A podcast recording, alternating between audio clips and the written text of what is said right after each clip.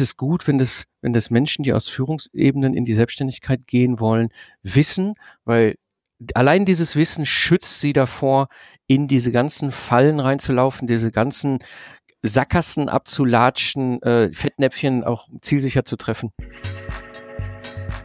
Willst du als Unternehmer, Manager oder Selbstständiger deine Kunden zu langfristigen und profitablen Stammkunden machen? Dann bist du hier im Blickwinkel Kunde Podcast genau richtig. Mein Name ist Oliver Teitschak und ich freue mich, dass du hier bist, um Tipps und Denkanstöße für den Erfolg deines Unternehmens mitzunehmen.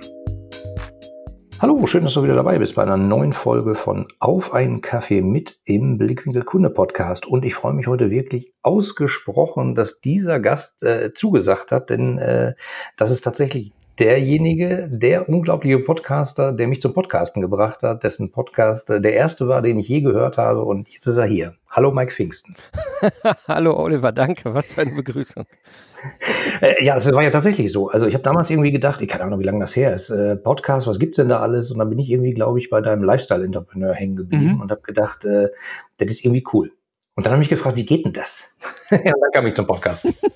ja, ist so ähnlich wie bei mir. Ich war, äh, ich habe auch 2011 bin ich so übers Hören an Podcasten gekommen und habe irgendwie gedacht, wie geht denn das? Und habe dann 2012 meinen ersten Podcast gestartet, den Zukunftsarchitekten, den Ingenieur-Podcast. Und dann 2014 den Lifestyle Entrepreneur, den, den Podcast für die Selbstständigen und Unternehmer. Genau, da bin ich dann irgendwie dazugekommen. Aber bevor wir hier direkt äh, in Medias Res losquatschen, sag doch erstmal, was bist denn du für einer? Wo kommst du her? Was machst du so? Also von Hause aus äh, bin ich Systemingenieur, das habe ich mal studiert. Da bin ich, dann 2000 in die Automobilentwicklung spaziert, äh, war dann erstmal sogenannter Embedded Software Ingenieur. Das heißt, ich habe die Software geschrieben, die in deinem Auto rumfährt.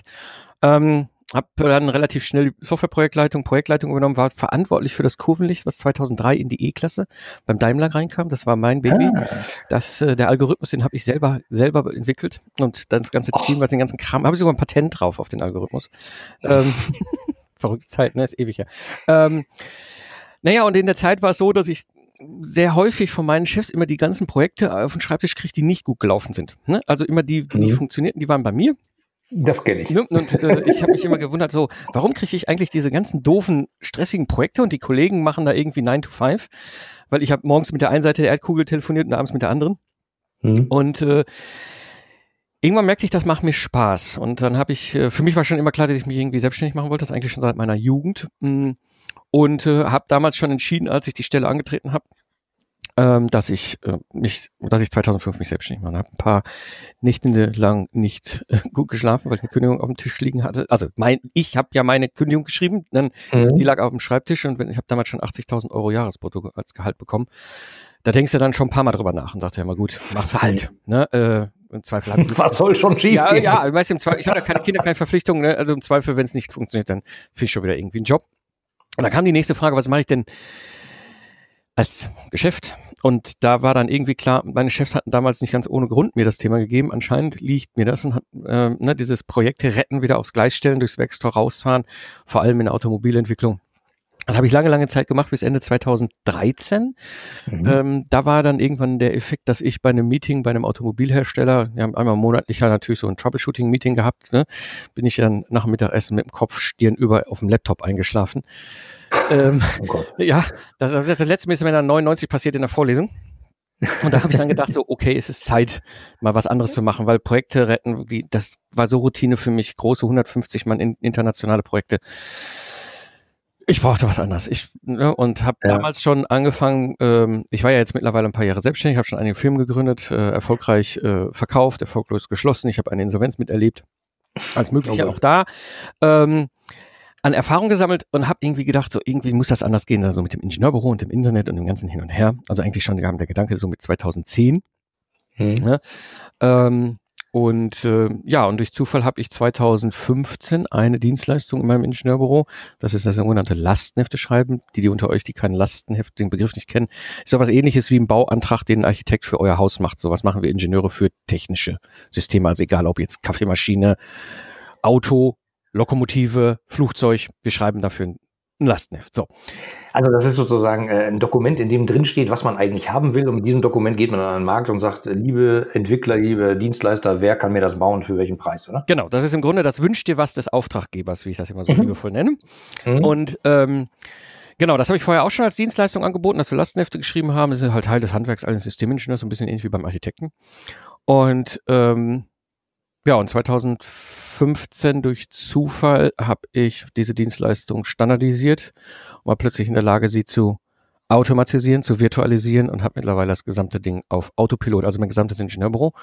Und ja, vor zwei Jahren kamen dann mehr und mehr Freiberufler und Selbstständige und dann auch hinterher mehr und mehr auch angestellte Top-Führungskräfte auf mich zu, die sagten, hör mal, ich bin in so einem goldenen Zeit gegen Geld Hamsterrad gefangen. Ich habe da keine Lust mehr. Ja, das, was du da machst, das will ich auch. Kannst du mir helfen? So, und genau und genau da äh, ist jetzt die Stelle, wo sozusagen die Hörer sich wahrscheinlich denken, was, warum, warum hat er den Mike genau eingeladen? Leute, jetzt hört mal genau auf. Jetzt ist wahrscheinlich, manche äh, Hörer werden mich wahrscheinlich hassen, warum ich den Mike eingeladen habe. Manche werden mich hoffentlich lieben. Ähm, ihr, ihr wisst ja, ich, ich helfe Unternehmen dabei, aus ihren Kunden Stammkunden zu machen und äh, das funktioniert nur gut, wenn die Mitarbeiter gut miteinander arbeiten. In den letzten 19 Jahren habe ich diverse Leute getroffen, die äh, in zwei Führungskräften sind, aber irgendwie sich da unwohl fühlen, irgendwie denken, hm, ich müsste mal was machen, mache ich mal was eigenes, soll ich mich vielleicht selbstständig machen? Und da habe ich mir gedacht, bevor die da weiter äh, sich schlecht fühlen an der Position und vielleicht auch gar nicht so 100 Prozent geben, äh, dafür zu sorgen, dass die, dass die Teams gut miteinander arbeiten, machen wir denen auch vielleicht, bauen wir denen vielleicht eine kleine goldene Brücke und äh, helfen denen ein bisschen sich äh, vom Acker zu machen. Hört sich doof an, aber sich vielleicht selbstständig zu machen und äh, vielleicht so äh, mehr zum Wohl der Welt beizutragen. Und deswegen habe ich gedacht, Mike ist genau der Richtige. Dankeschön. Also du sagtest ja gerade sozusagen, dass du genau das gemacht hast. Du hast dein Ingenieurbüro sozusagen digitalisiert. Hm. Böses Wort vielleicht oder viel benutztes Wort, aber genau das hast du getan. Hm. Und äh, damit hilfst du jetzt sozusagen Leuten äh, mit der Erkenntnis, sich auch selbstständig zu machen, kann man das so sagen? Ja, also klar, der größere Teil der Leute, die zu mir kommen, sind halt schon Freiberufler und Selbstständige, die schon seit fünf Jahren unterwegs sind, locker 100.000 Euro Umsatz oder mehr machen und sagen, ich habe keine Lust mehr auf diesen Reisezirkus, ich habe keine Lust mehr auf dieses goldene Zeit gegen Geld tauschen. Ja, ich habe keinen schlechten Stundensatz, aber ich habe auch keine, keinen Bock mehr auf diese 300 Stunden Arbeiten im Monat. Mhm. Ähm, und der andere Teil, der jetzt mehr und mehr auf mich zukommt, sind eben halt Führungskräfte, oftmals aus dem mittleren oder oberen Führungskräfteebene. Also auch locker 100.000 Euro Jahresgehalt. Locker mhm. natürlich AV-Verträge, klar, arbeiten zehn Stunden am Tag, fahren dann so eine Dreiviertelstunde morgens hin, abends zurück und sind dann total frustriert, weil sie ihre kleinen Kinder nicht aufwachsen sehen. Also, mhm. also ein, ein, ein Gros der, der, der, der Jungs im, im Führungskräfte-Kontext kommen damit auf mich zu. Es kommen auch Mädels auf mich zu, bei denen mhm. ist es auch, aber bei denen ist die Situation meistens mehr so, ja, äh, irgendwie Eltern sind krank geworden oder oder selber ne, nicht das Gefühl, das geht hier in die falsche Richtung mit der Gesundheit oder auch irgendwie, ich will jetzt endlich mal wieder mehr Zeit haben für die Kinder. Ja, also es gibt verschiedene Gründe, warum auch Führungskräfte, angestellte Führungskräfte auf mich zukommen. Die kommen deswegen auf mich zu, weil die sagen, hör mal, ich hatte keinen zu fragen. Als ich 2005 gestartet habe, ich bin ganz blauäugig losgestartet. Das, weißt du, ne, ich habe natürlich damals schon im Studium 96 bis 2000 habe ich in, in jedem Gründerseminar von der Hochschule gesessen, ähm, ne, wo, du, wo, wo Angestellte dir erzählen, ja. wie Selbstständigkeit funktioniert, das ist auch immer so ein schräges Ding. Ähm, ja, ähm, so, und keiner konnte mir das erzählen. Keiner, also, du hörst aber ganz viel, was du machen musst, aber keiner hat mir wirklich mal so aus dem, aus dem Nähkästchen erzählt. Ne? So, und dann mhm. hörst du natürlich immer so, ja, du brauchst direkt einen Firmenwagen und du brauchst einen Kontokorrentkredit für deine Firma und ich habe das alles gemacht, ne, muss Mitarbeiter einstellen, muss Mitgesellschafter, muss groß werden, wachsen. Ne, fünf, wir hatten hinten der zweitweise ein Ingenieurbüro mit 15 Mitarbeitern. Ähm, mhm. Und keiner hat mir gesagt, dass es auch einen anderen Weg gibt, dass du quasi als sehr erfolgreicher Solopreneur mit einem Product High Service, das ist die Kombi, in der ich am Ende drüber rede, ähm, mhm. sehr entspannt, wenig arbeitest und sehr viel verdienst. Ich habe ähm, seit 2015 jedes Jahr kommt ein Steuerberater zu mir und sagt, ja, Herr Pfingsten, was auch immer Sie mit dem Internet machen, äh, Sie müssen jetzt wieder 40.000 Euro nachzahlen und ich habe jedes Jahr um mehr, noch mehr das Gefühl, dass ich irgendwie die ganze Zeit nur im Garten sitze und Zeit habe für meine Kinder. ja, das, das, hört sich jetzt ja so ein bisschen an wie diese ganzen Dinger hier, willst du auch nur am Strand rumliegen genau, und genau. alles läuft automatisch. Äh, Leute, nicht, dass ihr glaubt, Mike ist nicht so einer, der ist einer von den Guten. Dankeschön. Genau. Ich, ja, also ich, genau deswegen will ich nämlich raus mit dem Thema, das ist mir wichtig, weil ich hasse diese ganzen ganzen Schlangenölverkäufer. Weißt du, diese, diese, diese das ist so, das ist wie, also ja, man kann es nicht anders. Das ist so wie, wie so ein fahrendes Volk, das nun mal jetzt ne, nicht mehr wie früher im Wilden Westen rumfuhr, sondern heute eben halt im Internet rumfährt und dir erzählt, wie man schnell reich wird. Also definitiv, es ist keine schnell reich werden Methode, definitiv nicht. Es ist ein Marathon. Der Punkt, weswegen ich die Idee bei dir im Podcast dieses Thema für angestellte Führungskräfte mal anzusprechen ist, weißt du, ähm, der entscheidende Punkt ist, es geht gar nicht darum, die einzelne, ein, einzigartige goldene Wollmilchsau zu finden, die jetzt mich dann reich und berühmt macht, sondern was mir damals lange Zeit nicht klar war, ist, es gibt ein paar wenige, aber entscheidende Fehler, die ich gemacht habe. Wenn ich vorher gewusst hätte, dass es diese Fettnäpfchen gibt, dass ich da hätte besser nicht reinlatschen sollen, dann hätte ich wahrscheinlich 250.000 Euro, ja, mehr als 250.000 Euro habe ich, also ich habe 250.000 Euro in einer Insolvenz versenkt. Ja, das wäre nicht passiert. Also, mhm. weißt du, solche Sachen. Da, das, da war keiner da. Mir geht es gar nicht darum, euch zu sagen, das ist die beste Methode. Es gibt verschiedene Wege, sich selbstständig zu machen, aber es gibt eben so ein paar Fakten. Ähm, das ist gut, wenn das, wenn das Menschen, die aus Führungsebenen in die Selbstständigkeit gehen wollen, wissen, weil allein dieses Wissen schützt sie davor, in diese ganzen Fallen reinzulaufen, diese ganzen Sackgassen abzulatschen, äh, Fettnäpfchen auch zielsicher zu treffen. Und äh, ja, vielleicht gehen wir mal so ein paar so ein paar äh, Sachen einfach mal durch, wo ich so Gerne. einfach mal so Tipps und Tricks weitergebe. Also das eine ist mh, hm, Schulden. Ja, ähm, wenn ihr privat Schulden habt für zum Beispiel ein Haus oder sowas, das ist Schulden, ne? aber auch, mhm. auch die meisten bei uns privat, ist klar, Konsumschulden ist nicht. Ja, ist nicht gut, keine gute Idee. Das habe ich vor kurzem noch gesehen, da konnte man äh, eine Playstation kaufen äh, für 1000 Euro, die eigentlich weniger kostet, aber da waren dann noch 400 Euro Gutscheine für, zum Ausleihen von Spielen dabei, mhm. wo ich dachte, alter Schwede, mhm. da läuft echt was aus dem Ruder. Mhm. mhm. Genau, sowas. Und sowas ähnliches kann man übertragen eigentlich auch in die Selbstständigkeit egal was dir da Leute draußen sagen, gerade die ihr als Führungskräfte ja Experten, Expertinnen mit euren Themenfeldern seid, bedeutet das, ihr seid Geistesleister. Ihr seid hochspezialisiert mit eurem Thema. Was dazu führt, dass ihr für die Erbringung eurer Dienstleistung so gut wie keinerlei Infrastrukturkosten habt. Also, seht zu, dass ihr in der Selbstständigkeit nie, nie, nie, nie, nie, nie irgendwo auch nur Schulden habt. Das war mein größter Fehler. Das war ein, mit ein Grund für die Insolvenz damals.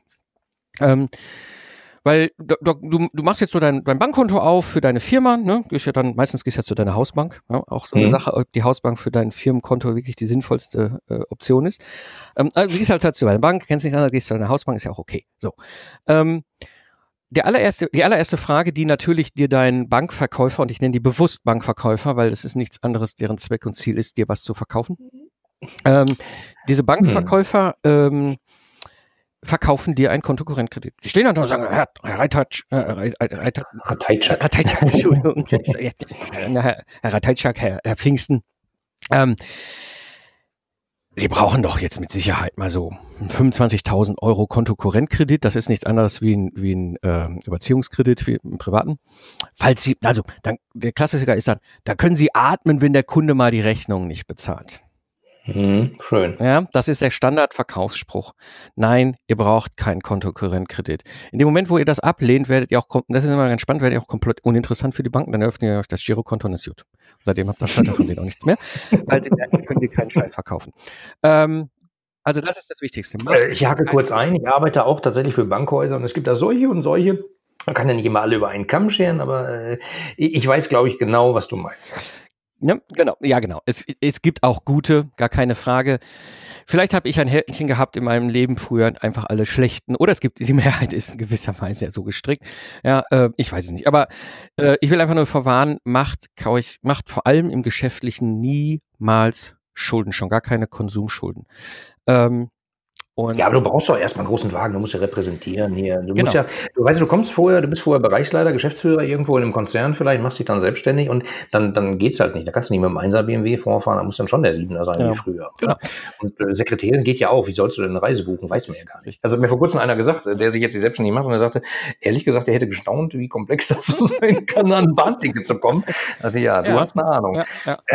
Gut, da können wir natürlich auch mit VAs arbeiten, aber da kommen wir vielleicht später nochmal zu. Ähm, virtuelle Assistenten virtuelle Assistenten, den man sich dann dazu bucht. Äh, da habe ich auch. Ähm, und die, ähm, genau, kommen wir zu dem Auto. Das ist ja das, ja. das ist ja die größte Anschaffung, die wir haben. Weißt du, so ein, so ein hier so ein Apple MacBook äh, oder Air oder was auch immer geschenkt, ja, die 2000 Euro oder zweieinhalbtausend Euro, die die unten rechts Version kostet, ist, pff, ja, das ist ja nicht der große Betrag, den setzt du auch direkt steuerlich wieder ab. Hm. Äh, aber das Auto ist schon doch ein ordentliches, ordentlicher Brummer. Und dann ist natürlich klar, ich komme aus einem Kontext, wo ich sowohl finanziell in der Lage war, wie aber auch durch die Situation meiner Rolle beim meinem alten Arbeitgeber auch ein gewisses Fahrzeug zu fahren habe. Jetzt müssen wir uns Folgendes überlegen. Punkt eins ist, mein Ziel war immer maximal viel über das Internet abzuwickeln. Ja, ich habe mein gesamtes Ingenieurbüro damals auch komplett virtualisiert für die Dienstleistung. Heute betrete ich nicht ein einziges Mal überhaupt noch den Hof eines Kunden. Das läuft alles übers Internet, vom, vom, vom Akquisegespräch über die Workshops, über die Leistungserbringung, über den Abschluss, alles übers Internet. Ich brauche kein Auto mehr. Das ist das ganz Verrückte. Aber das heißt, du machst die Workshops auch sozusagen per Screensharing oder was? Genau, genau, so, genau, kannst du ganz einfach. Ja? Ich, weiß, dass du das machst. Ich habe gedacht, ich sage es nochmal explizit, weil wahrscheinlich also, ein paar Hörer hier sagen, was, wie soll das denn gehen? Ja, ja ich habe es ich, ich hab's früher auch nicht geglaubt, muss ich ehrlich gestehen. Ich hatte 2012 ein großes internationales Projekt, was ich gerettet habe. Da saß ein, ein Entwicklungsingenieur in Deutschland ja, mhm. Ich hatte ungefähr 20 Software-Tester in Ägypten in Kairo sitzen mit einer Projektleiterin. Äh, ich hatte irgendwie ein, ein, Integrationsteam in Osteuropa sitzen, also Hardware, Software-Integrationsteam. man weiß dann auch manchmal nicht mehr so viel, wie, wie viele Leute dann da irgendwo so rumsitzen. Ich hatte Leute in China, ich hatte Leute in Indien, die, ich hatte eine Truppe von irischen Testfahrern, die ganze Zeit in China rumeierten. Ich hatte eine, eine Hardware- und Konstruktionstruppe irgendwo in Frankreich, eine Algorithmusentwicklungstruppe in, in, in USA, in Kalifornien. Weißt du, so die holt man nicht zum Joe Fix zusammen. Genau, so, die holst du sowieso nicht zusammen. Das heißt, wir haben die gesamte Kommunikation im Projekt lief eh die ganze Zeit nur übers Web. Mhm. Bei den ägyptischen war das aber nochmal was Besonderes. Und zwar ist es so, das war 2012, als der Mursi damals vom Militär abgesägt worden ist.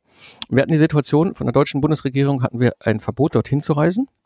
Mhm. Die ägyptische Regierung hat ein Ausreiseverbot verhängt, weil, und das ist ganz spannend, 50 Prozent der Ingenieure in, in, in Ägypten sind Mädels. Die haben eine sehr hohe Frauenquote.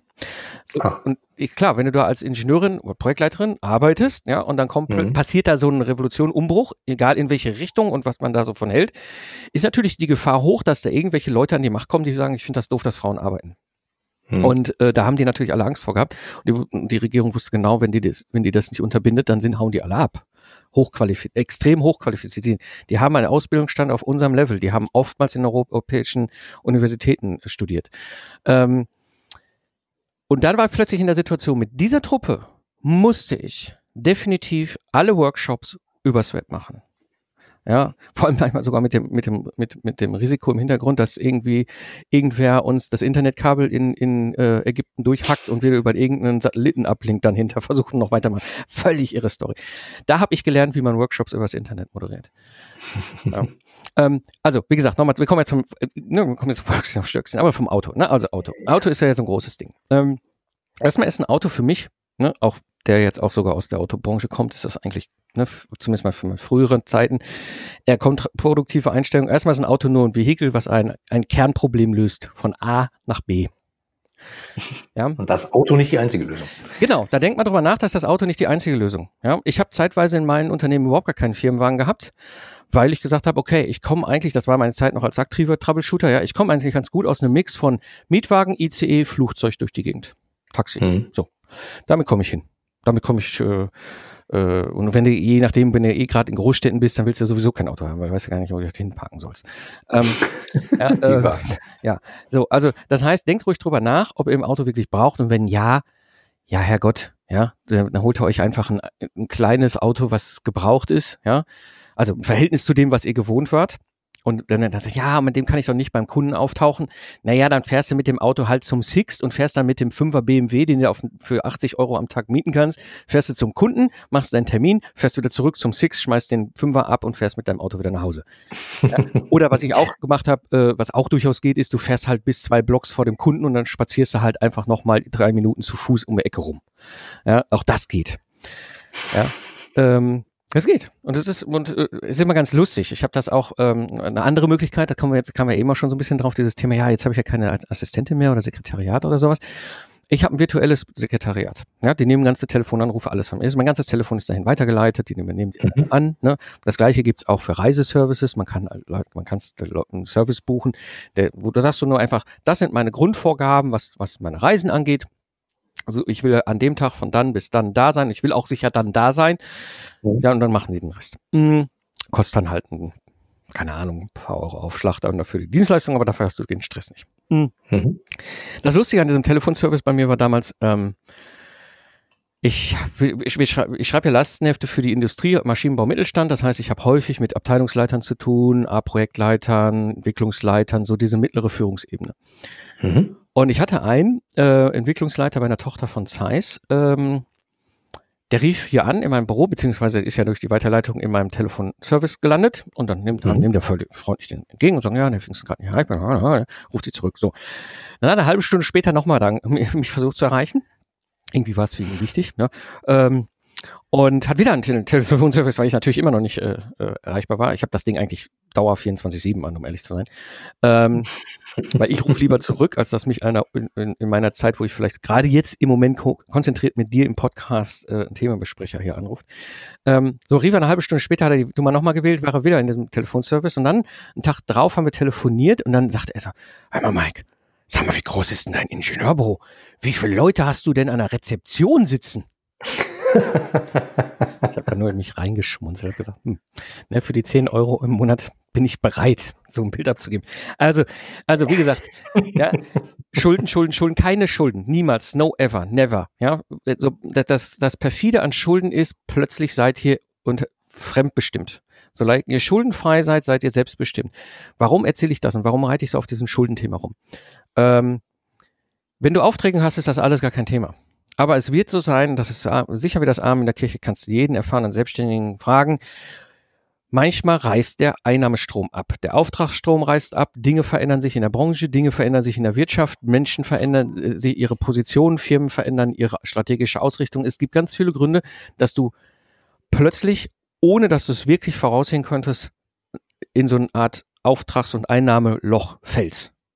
Klar, ich meine, die Welt wird ja immer dynamischer da draußen, da passiert jeden Tag was Neues. Äh, manche Firmen wechseln ihre Strategien äh, wie so ein Hase, wenn er irgendwo äh, über die Wiese läuft, habe man das Gefühl, das ist schon teilweise erstaunlich. Genau. Und, und bei mir, in meinem Fall war es jetzt so, ja, wenn ich als Troubleshooter so ein Projekt auf, wieder aufs Gleis gesetzt habe, das war so zwischen sechs und zwölf Monaten, da musste ich auch raus. Ich habe immer vom Tag eins an war mein Ziel, mich komplett überflüssig zu machen weil danach bist du durch. Ich muss dann die Batterien aufladen. Da brauchte ich ungefähr drei Monate für. Das ist natürlich schwer, drei Monate lang keine Aufträge anzunehmen, wenn du Schulden hast.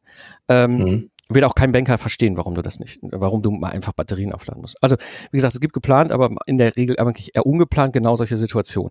Hast du Schulden, hast du ein Problem. Also hast du, ne, dann hast du ein Problem, dass du nachts aufwächst und denkst, oh Gott, scheiße, ich muss ja, ne? Hast du keine Schulden, ja, hast du zwar immer noch das Problem, dass du keine Einnahmen hast, ja, aber hast nicht das Problem, dass dahinter dir irgendeiner mit einer Pistole steht und sagt, so, ich will mein Geld zurück. Hm. Ja, und äh, deswegen, also mein Tipp Nummer eins, wenn ihr euch selbstständig macht, niemals Schulden. Niemals. ja, und da gehört das Auto zu, da gehören feste Angestellte zu. Also, ne, warum feste Angestellte? Weil du Verpflichtung hast, ne? jemanden Menschen in Deutschland anzustellen, im deutschen Arbeitsrecht ist, ist, ist, ist äh, schwieriger, wenn du wieder loswerden willst, als wenn du heiratest und dich scheiden lassen möchtest. Ähm, ja. ja. ja, also man kann da manchmal schon wirklich staunen, ja. äh, wie so die Rechtslage ist. Genau. Äh, Wirklich. Äh, äh, wenn man sich aber anguckt, wie zum Beispiel so Netzwerke funktionieren aus Freiberuflern, die gegenseitig die Rechnung stellen, alles gut, man äh, benutzt die Dienstleistung von dem, der stellt eine Rechnung, genau. man bezahlt die, fertig, super flexibel, ja. alle sind damit zufrieden. Gut. Genau. So, das kannst du machen. Ne? Du kannst ja genau in diesen Netzwerken äh, dir dann so, es ist, es ist eine sehr moderne Art und Weise heute, äh, wie Unternehmen aufgebaut werden, gerade Solo-Shows, also gerade so Solopreneur-Unternehmen, ja, dass du eben halt ein Netzwerkunternehmen bist. Mhm. Ähm, mein Tipp Nummer zwei, den ich auf jeden Fall, ne, also wir haben jetzt mal das Thema Schulden, das ist wie gesagt, das war mein großer Fehler, hat mir nie einer erzählt, ich hatte hinter richtig, richtig geschäftliche Schulden, da kannst du nachts nicht schlafen, das werde ich nie wieder machen und das will ich auch keinem zumuten. Ähm, mhm. Ähm, gut, bei mir war das sogar noch mit dem Titel von, äh, von äh, ordentlich drei, äh, sechsstelligen Titel, den ich plötzlich gegen mich hatte und so und wusste es nicht, ob morgen die Bank durchdreht, also das willst du nicht. Mhm. Ähm, Tipp Nummer zwei. Investiere in dich selbst. Ja? Mhm. Ich erlebe es sehr häufig, dass Menschen sich selbstständig machen, gerade aus Führungspositionen heraus. Sie sagen, so früher haben ja mein Arbeitgeber meine Schulungen bezahlt, aber das kostet ja auch schon Geld. Ne? Mhm. Unglaublich. Und zwar, ja, ne, das, also wenn du gute Schulungen oder wenn du gute Dinge, wirklich gutes Wissen, dann ist das schnell auch mal vierstellig, so ein Ding. Ja. ja, aber es gibt ja total viele günstige Angebote da draußen, da kann man besser die machen. Das Problem ist halt, die zahlst du halt mit Zeit. Und äh, ne, dann machst du halt genau. einen Kurs und noch einen Kurs und wieder einen Kurs genau. und irgendwie ist alles Mumpel. Genau. Äh, ja. ja, also das ist, das, das ist die Frage, wie du, wie, ne, du kannst natürlich kostenlos dich weiterbilden lassen, das dauert halt einfach viel Zeit. Mhm. Ja, du kannst dich über die günstige Schiene äh, weiterbilden. Das dauert dann vielleicht nicht so viel Zeit, aber meine Erfahrung ist auch meistens, in dieser kostenlos und günstig Schiene sind sehr häufig auch diese Schlangenölverkäufer wieder im Internet unterwegs. Ja. ja?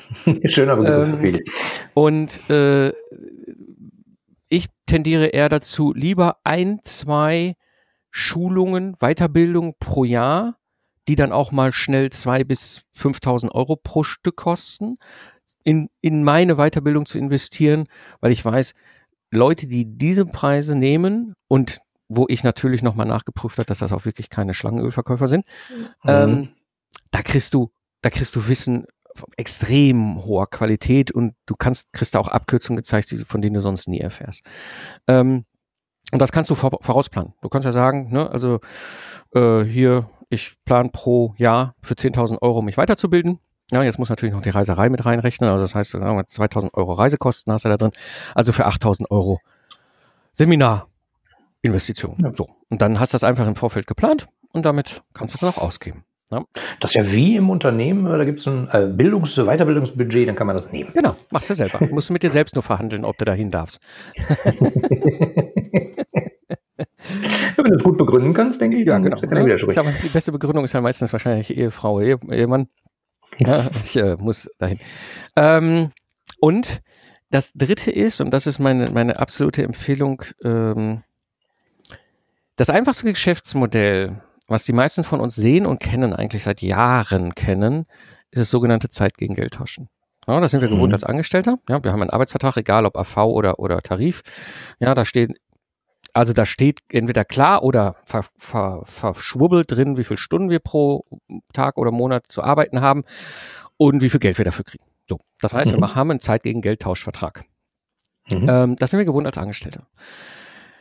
Wenn du in die Selbstständigkeit gehst, ist die erste Frage, die du natürlich stellst, ist, was stelle ich denn da im Angebot rein? Ja, und die meisten sagen, ach ja, komm, dann machen wir Stundensatzbasis. Ja, hört sich auch erstmal gut an und wir sind vielleicht auch schon ganz gut positioniert und ähm, dann äh, nimmt dann mal so 80 oder so 100 Euro die Stunde.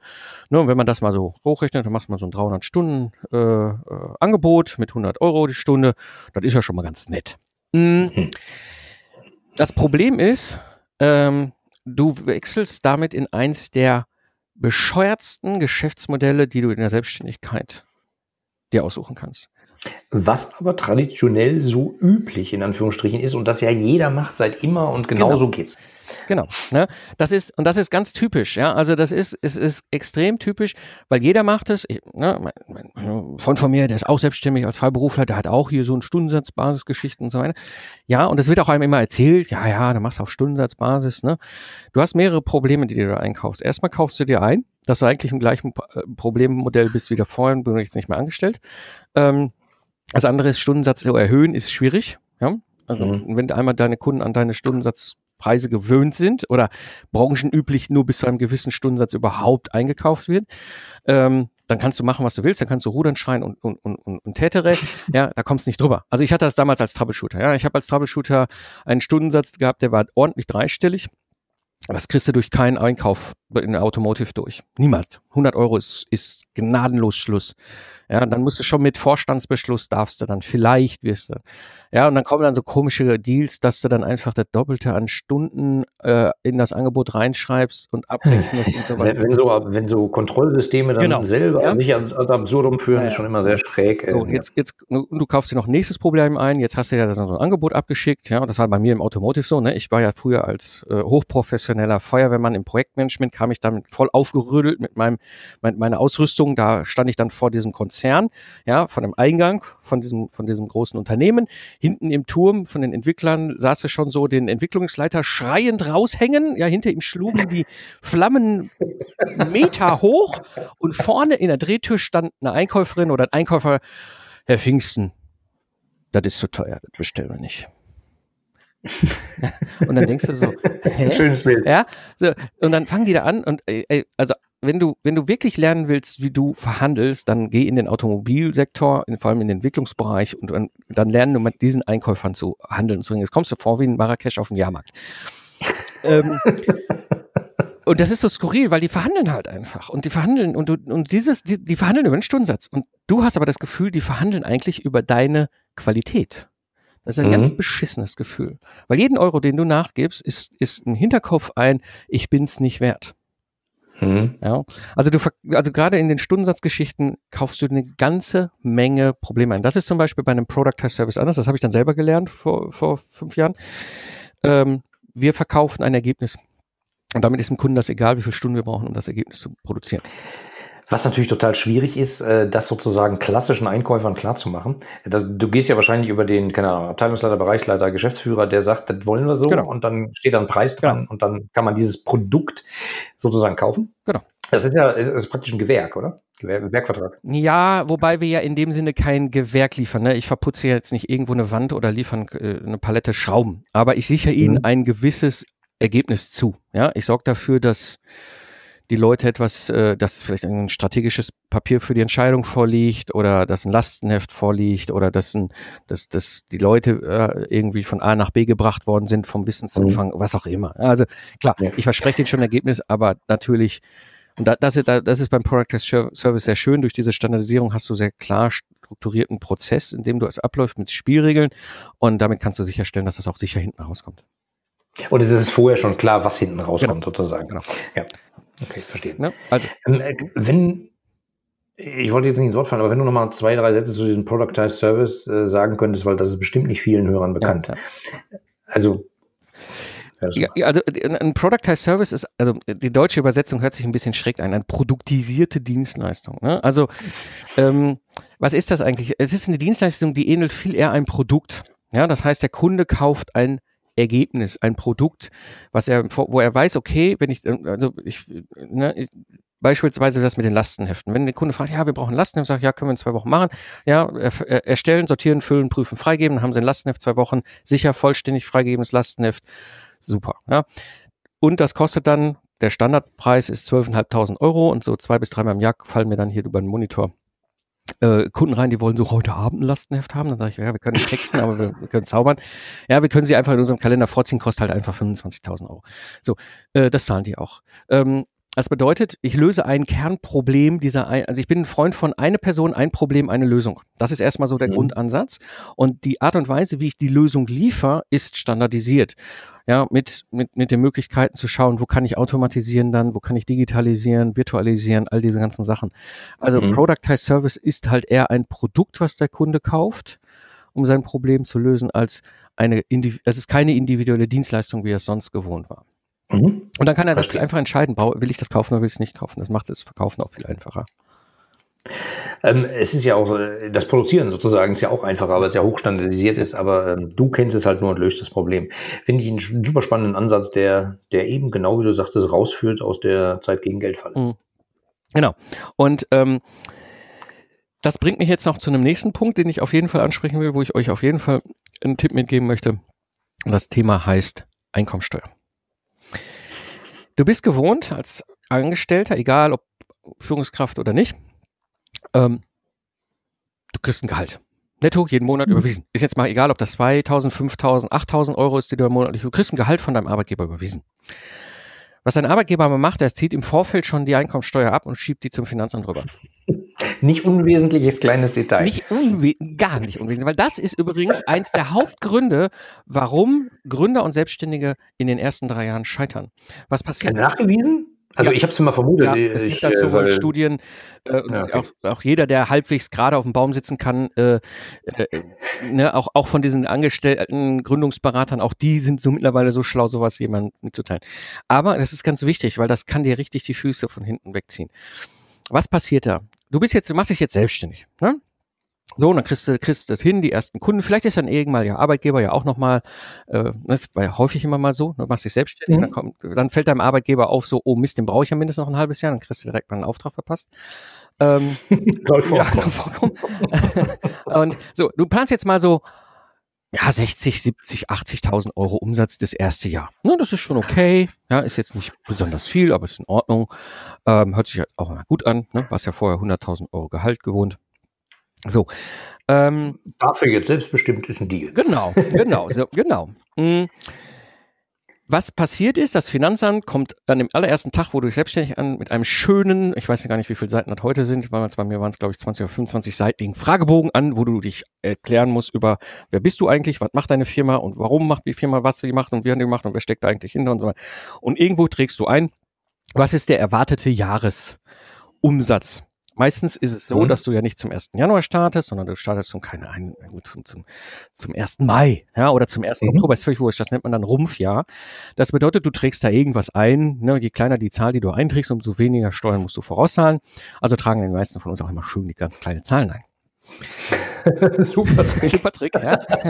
Schon zur Gründung Steuersparen, was ein Modell. Ja. ja, äh, wir, wir lachen ja, darüber, aber da habe ich schon äh, viele ja. lange Gesichter ja, oh, gesehen in meinem Umfeld. Was passiert jetzt? Jetzt kommt, jetzt kommt, da sagt das Finanzamt, super, aber auf Basis dieser Zahlen, äh, äh, Herr Pfingsten, Herr Rateitschak, das ist toll. Ja, zahlen Sie irgendwie pro Quartal vor Einkommenssteuer vorauszahlen, aus das, was ein Arbeitgeber früher automatisch abgezogen hat, äh, irgendwie 500 Euro. So. Denkst du, ach, das ist ja noch nett. Ne? Jetzt kommen da irgendwie 60.000 Euro zusammen. Denkst du, boah, das ist ja ganz geil. Ja, und gibst das Geld auch aus. Böse Falle. Acht von zehn Selbstständigen machen das bei der Gründung, so ungefähr Größenordnung. Ich habe da jetzt, ich musste noch mal Studien raussuchen, aber ein, der überwiegende Teil handelt so. Es ist verrückt. Mhm. So, und das machst du? Ja, es liegt ja daran, weil, wie soll ich sagen, die, die Finanzabrechnung oder Steuerabrechnung ist ja dermaßen träge. Ja. Das ist ja unglaublich. Ja, Leute, die aus der Digitalisierung kommen, äh, für die ist es ja äh, nicht zu fassen, ja. wie lange die brauchen, um sowas zu machen. Ja. Naja. Und genau. Und jetzt, jetzt ist das zweite Jahr, das ist ja dann dein volles Jahr. Das erste war ja ein Rumpfjahr, jetzt ist das zweite Jahr. Ne? Wenn du im Rumpfjahr, sagen wir, in, in sechs Monaten 60.000 Euro gemacht hast, dann im zweiten Jahr machst du dann irgendwie 100.000 oder 120.000, bist du total glücklich. Jetzt kommt der Punkt, wenn du keinen Steuerberater hast, solltest du dann einen haben. Jetzt geht es darum, eine Einkommensteuererklärung für dich in der Selbstständigkeit zu machen. Jo, das macht dein Steuerberater auch. Und dann sagt dein Steuerberater dir irgendwann, ganz fröhlich, am Telefon, wissen Sie was, Herr Pfingsten, wissen Sie was, Herr Teitschak, da müssen Sie 40.000 Euro nachzahlen. Für die. dann denkst du schon mal, scheiße. Ja, weil die wenigsten legen das Geld zurück. Also, Tipp Nummer eins in diesem ganzen Bereich Steuern, legt die Hälfte oder nee, legt, legt 15 Prozent, 15 bis 20 Prozent des abgerechneten Nettobetrags, den du bei dem Kunden in Rechnung gestellt hast, direkt schon mal weg. Direkt an die Seite. Da, ist, da kommt 10.000 Euro rein, davon schiebst du einfach stumpf, also 10.000 Euro netto, ne, also auch nicht ver, ne, verwechseln. Mehrwertsteuer reichen wir durch, das ist was anderes. Ja. nicht verwechseln. Ja, ja. Ne, also bei 10.000 Euro Nettorechnung sind das dann 11.900 Euro brutto, die wir in Rechnung stellen. Ja, das, die kannst du 1.000, äh, äh, äh, 1.900 Euro kannst du direkt mal woanders hinschieben. Das ist Mehrwertsteuer, die musst du sofort abführen. Aber das bleiben jetzt 10.000 netto über. Davon nimmst du 15 bis 20 Prozent, also keine Ahnung, nimm mal 18 Prozent, ja, meistens mhm. passt das ganz gut. Ähm, nimmst du die 1800 Euro und pff, die schiebst du mal irgendwo ganz weit weg auf ein Konto, wo du am besten gar nicht den Zugangsdaten zu hast. Ja, so, weg. Weg, weg, weg, weg, weg, weg, weg. So. Ähm, weil was passiert nämlich nach diesem zweiten Jahr? Der Steuerberater kommt nicht auf dich zu und sagt, Herr Pfingsten, 40.000 Euro nachzahlen, weil das hättest du eigentlich schon längst bezahlen müssen. Das Finanzamt sagt jetzt auch 40.000 vorauszahlen, weil da, wir gehen ja mal davon aus, dass sie jetzt zukünftig auch bezahlen müssen. Ja, ja, genau. Und dann, äh, also gibt's gibt's langes Gesicht Nummer zwei, genau. äh, was ich schon oft erlebt habe, genau. wo ich denke, alter Schwede, du kannst das doch nicht alles, das alles verballert genau. haben. ja, aber das, das wird gemacht da draußen und das killt dich. Und das Finanzamt ist an, an der Ecke Einkommensteuer auch kein Millimeter diskussionsbereit, weil das ist Geld, was dem Staat gehört. Da haben wir kein Recht drauf. Du hast es halt einfach nur dooferweise ausgegeben. Ähm, Jetzt, und genau an dem Punkt ist das mein absoluter Tipp und den hat mir glücklicherweise damals 2005, ich habe einen sehr guten Steuerberater bekommen, ähm, an die Hand bekommen. Der hat mir als allererstes genau den Tipp gesagt, Herr Pfingsten, legen Sie von Tag eins bei jeder Rechnung 15 bis 20 Prozent einfach an die Seite auf irgendein Konto, was Sie völlig vergessen. Ja, und wenn ich da mal irgendwann um die Ecke komme und sage, Herr Pfingsten, was immer Sie mit dem Internet machen, Sie müssen 40.000 Euro nachzahlen, dann guckst du auf das Konto und sagst, ach, da ist ja zufälligerweise 42.000 Euro da. Das ist ja toll. Hier habe ich noch 2000 geschenkt genau, bekommen. 2000 wieder dann Aber die musst du ja nicht an Steuern zahlen. Also das ist, das ist so mein, mein, mein, mein absoluter Tipp, wenn ihr euch selbstständig macht. Unterschätzt nicht das Thema Finanzamt. Wir, wir haben jetzt hier eine ganze Menge dabei gelacht, ne? Mhm. aber ich habe im Umfeld habe ich ein paar Leute kennengelernt, denen das komplett das Genick gebrochen mhm. hat und die waren dermaßen überrascht. Ich meine nicht nur, dass sie plötzlich Steuern zahlen mussten, dann gut, da sagt man ein bisschen dumm, das hätte man vielleicht mit rechnen können, aber ne, dann kommt ja sofort die Steuerkeule, äh, bitte fürs nächste Jahr auch noch. Äh, und das ist nicht witzig. Also, das hat ja sogar einen ganz tollen, genau, das hat ja sogar einen ganz, ganz, ganz tollen Be Begriff. Äh, irgendwie voraus Zurück, voraus, vorauszahlende Zurückzahlung. Also irgendwie so ein Begriff, den sie sich wirklich nur in Finanzamt Nachträgliche Einkommensteuervorauszahlung. So rum. Genau, ne? genau, sowas. So, also genau, so ein richtig typischer deutscher Finanzbegriff. Ja, kommt da um die Ecke und will dann gleich nochmal den gleichen Betrag haben. Äh, und das ist oftmals bei keinem auf dem Radar. Ähm, ja, also den Tipp hatte ich zum glücklicherweise, als ich mich selbstständig gemacht habe, damals von Tag 1. Mhm. Äh, äh, danke nochmal, der mir den gegeben hat. Äh, ja, super Sache. Genau, ne, und das war jetzt mal so ein Bilderritt. Ich, wahrscheinlich fahren wir jetzt noch, wenn wir, wir können auch wahrscheinlich zwei Stunden quatschen. Ja, aber, aber ne? es war super. Also, äh, warum wir die Folge aufgenommen haben, warum ich den Mike eingeladen habe, nicht nur, weil er sozusagen den ersten Podcast äh, gemacht hat, den ich gehört habe und mich in den Podcasten gebracht hat, sondern weil er auch was zu erzählen hat. Und nicht nur irgendwas, sondern ich bin ja mit zig Führungskräften da draußen unterwegs. Und wenn jetzt die Personalabteilung ja auch zuhören und sagen, ja, Moment, du machst uns jetzt die Führungskräfte abspenstig. Nee, hab ich nicht die sind schon so gut wie abspenstig. Und wenn man denen dann jetzt hilft, dass sie im Zweifelsfall äh, nicht mehr die Position belegen, da kommt vielleicht ein anderer nach, äh, habe ich dem Unternehmen, glaube ich, mehr Gutes getan als äh, anders. Genau. Ich denke, am Ende gewinnen alle, weil wenn du wirklich innerlich gekündigt hast und schon mhm. mit dich mit dem ganzen Thema Selbstständigkeit vielleicht auch schon länger beschäftigt, es nur keinem erzählt hast, dann ist es wahrscheinlich für alle Beteiligten der beste Weg. Weil du gehst den Weg, den du willst, du bist, arbeitest wieder selbstbestimmt, du kannst ganz, ganz anders machen als vorher. Ich habe viele dabei, die sich bei mir bewerben für meine Product Service Mastermind, die Führungskräfte sind, die sind an einem Punkt, die sagen, ja, weißt du, jetzt nach oben, vielleicht könnte ich noch einen Karriereschritt machen. Naja, gut, ich könnte jetzt noch einen Karriereschritt zur Seite zum Wettbewerber machen, dann vielleicht auch noch ein bisschen mehr Geld verdienen. Aber das wollen die alles nicht mehr. Die wollen mhm. einfach eben diese Lebensqualität wieder haben, diese Selbstbestimmtheit, was das Arbeiten, was die Zeit angeht. Und wenn du in dieser Situation bist und diese Entscheidung für dich quasi durch viel immer wieder dran denken, ja, mehr oder weniger gefällt hast, dann ist es für dich selber besser, aber auch natürlich für den Arbeitgeber, für das Unternehmen auch diese Leute ja. dann ziehen zu lassen. Ja. Ähm, das Schlimmste, was, was, was, was Unternehmen dann machen können, ist einfach versuchen, auf Doppelkomm raus solche Leute festzuhalten. Ja, ja, also gibt's ja die übelsten Sachen mit Maulkorb und die müssen dann noch ein halbes Jahr da rumsitzen. Äh, da habe ich, hab ich auch im Umfeld erlebt, dem wurde dann das Notebook weggenommen und dann durfte er sich da hinsetzen. Und man auch denkt, äh, was bitte habt ihr euch denn dabei gedacht? Das ist ja Hanebüchen. Ja. Ähm, ja, äh, passieren schlimme Dinge. Ja. Ähm, Mike, wo finden die Leute mehr über dich? Also ganz einfach ähm, im Google-Tier eingeben Mike Pfingsten, M-A-I-K und Pfingsten wie Weihnachten. Google kennt mich. ähm, darüber kommst du dann auf meine Webseite mikepfingsten.de. Da findest du auch meinen äh, Unternehmer-Podcast, das ist der Lifestyle Entrepreneur, den du erwähnt hast. Hat jetzt heißt nur jetzt Digital Game Changer, ist der gleiche Podcast, hat nur einen anderen Namen mittlerweile. Ähm, da erzähle ich aus dem Nähkästchen alles über das ganze Thema Selbstständigkeit, äh, Unternehmertum, Finanzen, alles Mögliche, das, was eigentlich mich interessiert. Ich habe diesen Podcast damals 2014 gestartet, weil er mir 2005 gefehlt hat. Dieser Podcast hätte mir wahrscheinlich diese 250.000 Euro, die ich versenkt habe, gespart. Und äh, so habe ich damals 2014 angefangen, diesen Podcast zu, zu senden, ohne damals je eine Intention zu haben, was ich damit mal irgendwann anfangen werde. Naja, dadurch haben wir uns genau. kennengelernt. Genau. Also alles gut. Ja.